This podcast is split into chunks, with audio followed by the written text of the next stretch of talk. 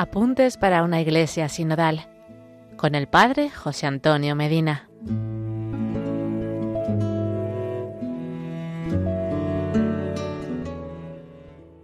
Hola hermanos, seguimos compartiendo los apuntes para una iglesia sinodal para formarnos y poder seguir la llamada que el Santo Padre Francisco hace a toda la iglesia. Terminamos de exponer hoy la relación de cada una de las divinas personas de la Santísima Trinidad con la iglesia hablaremos de la relación de Dios Espíritu Santo con la Iglesia Católica. Las ideas que expreso hoy son una síntesis de la catequesis del Papa Francisco del 22 de mayo de 2013. En el credo, después de haber profesado la fe en el Espíritu Santo, decimos, creo en la Iglesia, una, santa, católica y apostólica. Hay una conexión profunda entre estas dos realidades de la fe. Es el Espíritu Santo, de hecho, quien da vida a la Iglesia, guía sus pasos.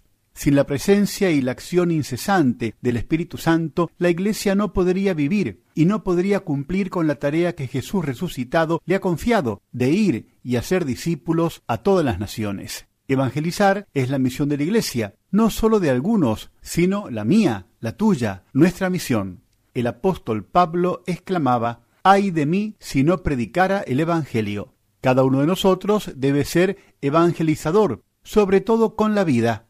Pablo VI subraya que evangelizar es la gracia y la vocación propia de la Iglesia, su identidad más profunda. La Iglesia existe para evangelizar. ¿Quién es el verdadero motor de la evangelización en nuestra vida y en la Iglesia? Pablo VI lo escribía con claridad. Es Él, el Espíritu Santo, que hoy, como al principio de la Iglesia, actúa en cada evangelizador que se deja poseer y conducir por Él que le sugiere las palabras que a solas no podría encontrar, disponiendo a la vez la preparación de la mente de quien escucha para que sea receptivo a la buena noticia y al reino anunciado.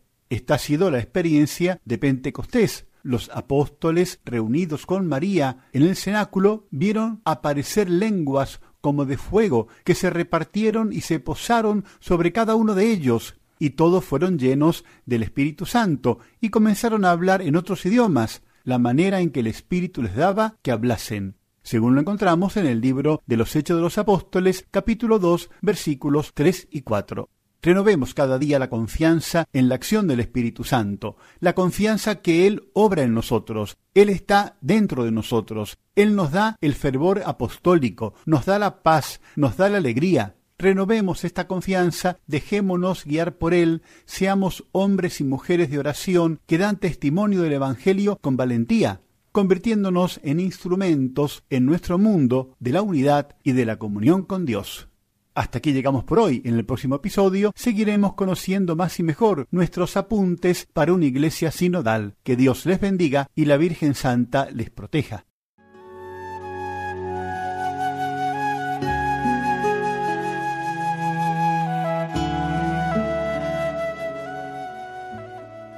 Apuntes para una iglesia sinodal con el Padre José Antonio Medina.